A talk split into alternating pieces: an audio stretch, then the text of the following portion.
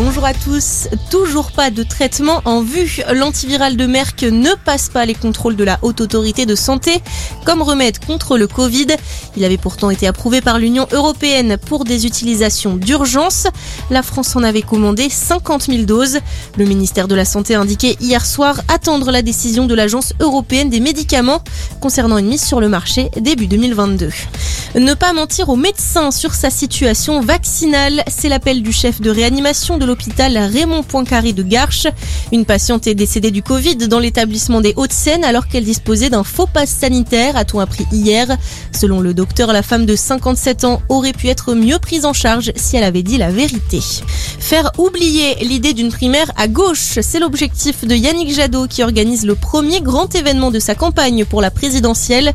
Le candidat écologiste sera allant dans Son forum des possibles devrait réunir quelques centaines de personnes. Lui se mobilise pour une candidature commune à gauche. Arnaud Montebourg a fait le buzz hier sur les réseaux sociaux.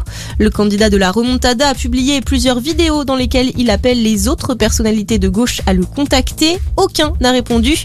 Une démarche qui a beaucoup amusé les internautes qui ont imaginé de nombreux détournements. 280 millions de dollars, la somme que va débloquer la Banque mondiale pour l'aide humanitaire en Afghanistan. Les paiements avaient été suspendus depuis la prise de Kaboul par les talibans fin août.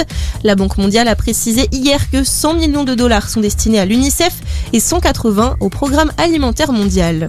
En rugby, la tête dans les étoiles, c'est le retour de la Coupe d'Europe. Le Stade toulousain affronte Cardiff à 14h. À suivre également cet après-midi, Bordeaux-Bègle Leicester, Clermont-Ulster et Exeter-Montpellier. Et puis, qui sera la nouvelle Miss France? Réponse ce soir à partir de 21h sur TF1. Les 29 reines de beauté régionales vont se disputer ce soir le titre national. Très bonne journée à tous.